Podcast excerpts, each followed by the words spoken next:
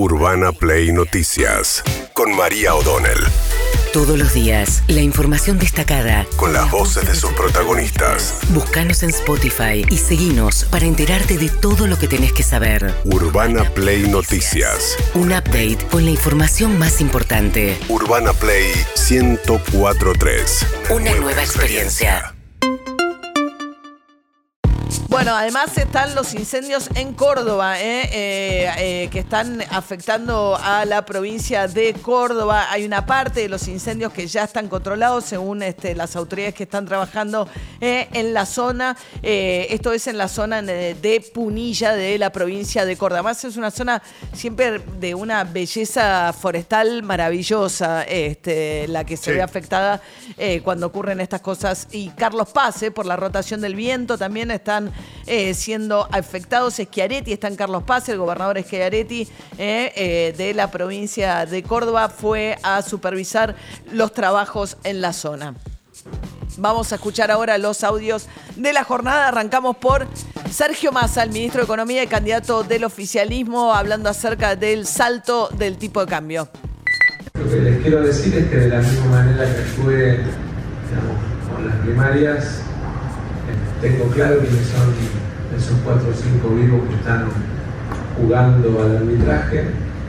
Me voy a ocupar esta vez, la vez pasada se me escapó a Uruguay el jefe, esta vez me voy a ocupar de que no se escape y vaya en gana, porque creo que alguna vez en la Argentina el que especula con el ahorro de la gente, el que sobre los arbitrajes genera ganancias ilegales extraordinarias, tiene que ir preso Creo que la Argentina necesita algunos presos sobre la base de la especulación del ahorro de la gente y del patrimonio de las empresas tienen que ir presos, dijo Massa. Eh, hoy a la mañana va a haber nuevos anuncios eh, del ministro de Economía buscando controlar la corrida con eh, una ampliación del swap con China, aparentemente. Aparentemente es así. Hizo estos anuncios ayer en la Cámara Argentina de Comercio. ¿Quién tenía sentado a la derecha mientras decía que había que meter presos a los, que especulaban y a los que hablaban de esa manera?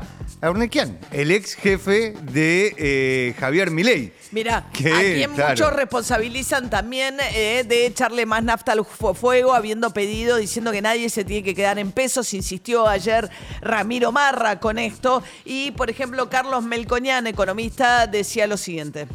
Y si tiene elementos en una democracia para meterlo preso, que lo meta.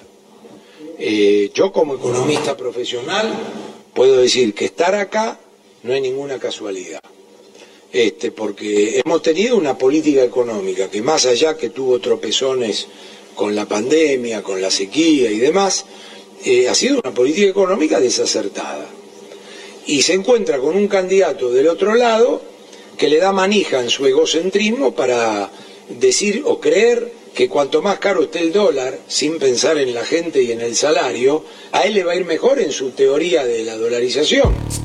Esto decía Carlos Melcoñán, víctima ayer de una operación eh, de. ¿Cómo se llama el periodista? Méndez, Tomás, Méndez, ¿no? Eh, no sé si llamarlo periodista, pero digamos de OE, donde difundieron audios este, de pinchaduras telefónicas. Ahora saltan de cuando él era funcionario titular del Banco Nación, son pinchaduras ilegales. Nosotros no pasamos pinchaduras ilegales. En ese contexto, lo que tienen que ver es con supuestos intercambios de lugares en el Banco Nación a cambio de favores personales. Ayer Sergio Massa le preguntaron por esto, eh, fue a la noche al programa de Babi Echecopar y dijo que él no pensaba eh, hacer referencia a este tipo de cuestiones? Hoy venía para acá y me decían, escucha, me mandaban por chat, ¿escuchaste lo, no sé qué cosa? Aparentemente hay unos, unos audios de Melconian, ¿escuchaste los audios de Melconian?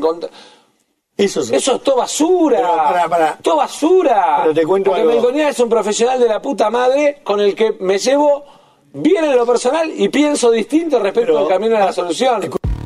Bien, eh, también se difundieron ayer eh, pinchaduras eh, ilegal. Más que pinchaduras, es una grabación de video de eh, Lemoine, la candidata diputada de Javier Milei, que es muy cercana a Javier Milei, discutiendo con una persona que tiene la voz tergiversada eh, aportes a la campaña electoral de Milei, explicándole un mecanismo por el cual eh, supuestamente recaudan todo en dinero billete, digamos, en forma este, ilegal, porque la única, digamos, la ley lo que establece es que los aportes de campaña se deben declarar, se tienen que hacer en pesos, pero esto es, ella le explicaba quién es el economista cercano a Javier Milei que recauda en dólares billetes en forma ilegal para la campaña electoral.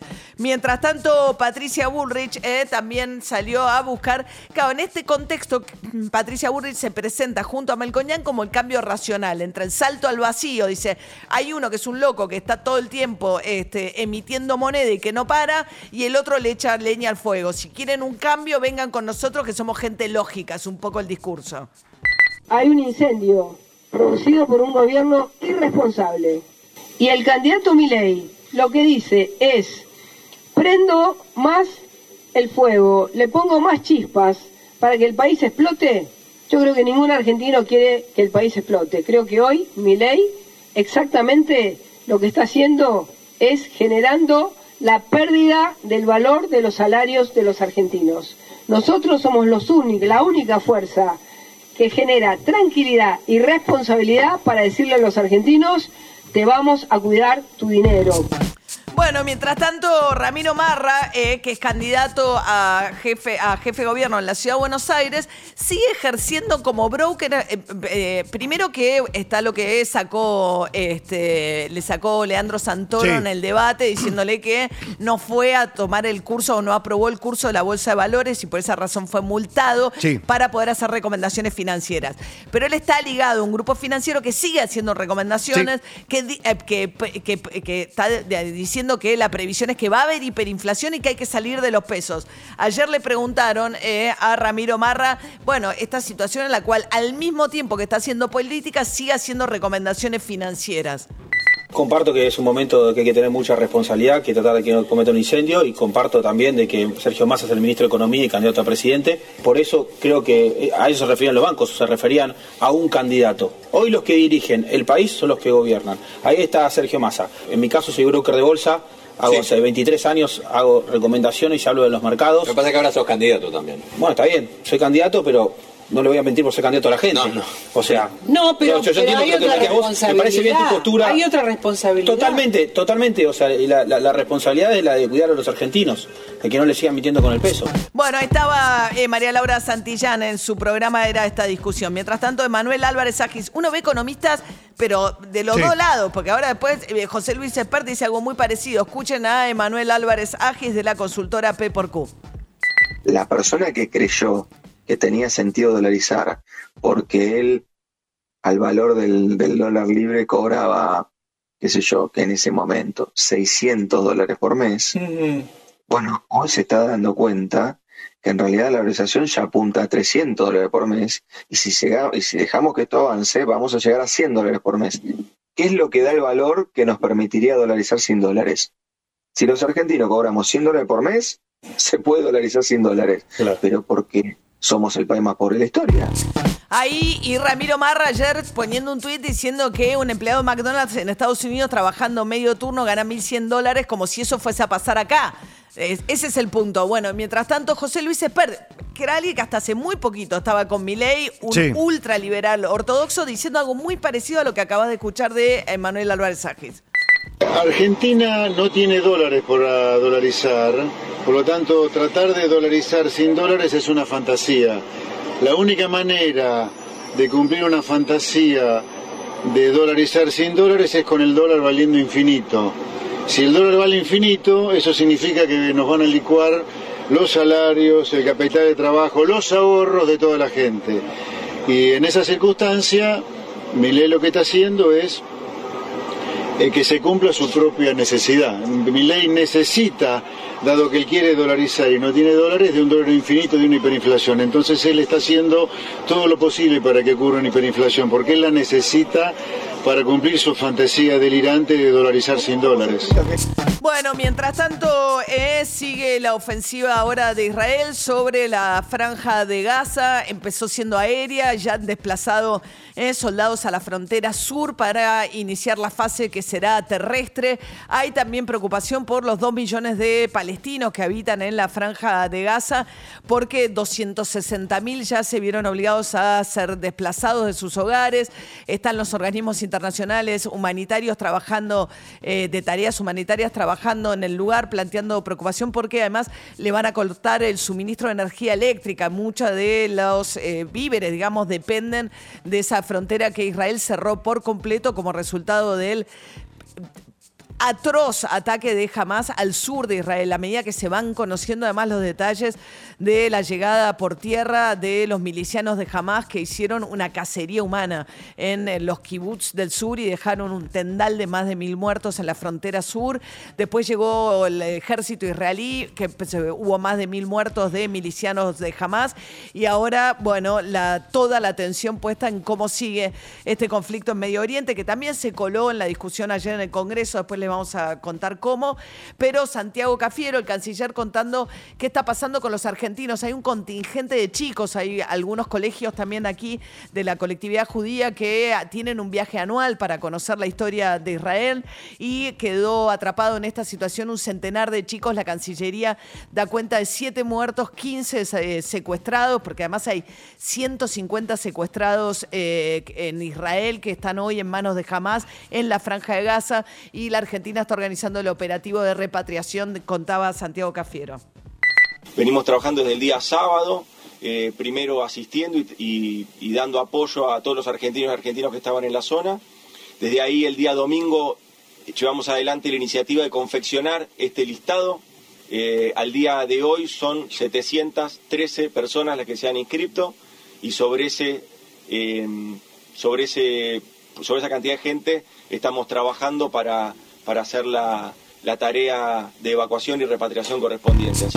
Bueno, mientras tanto, en el Congreso decíamos ayer, Miriam Breckman una vez más desmintió una versión que echó a correr Patricia Bullrich, diciendo que el debate del domingo ella se negó a hacer un minuto de silencio por eh, las víctimas en Israel. Miriam es la única candidata judía de los este, cinco candidatos. ¿eh?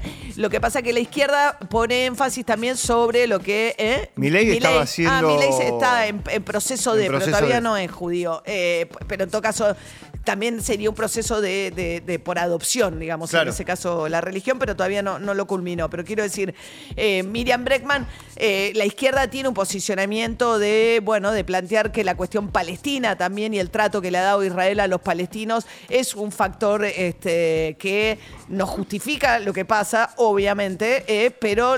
Pero que tiene que ser tenido en cuenta a la hora de establecer el análisis de lo que sucede en esa parte del mundo, que no es que son unos buenos y otros malos, sino que hay una discusión donde todos se comportan de alguna manera. Claro, pero muchos dicen, frente al atroz, a lo que vimos de atroz, es el momento primero de condenar, después discutimos. Bueno, eh, Roberto Moldaski, que es humorista, y obviamente Roberto tiene mucho arraigo en la colectividad judía eh, y tiene una manera de pensar muy interesante. Me parece, contó que tuvo un intercambio con Miriam y la llamó por teléfono para hablar de esto.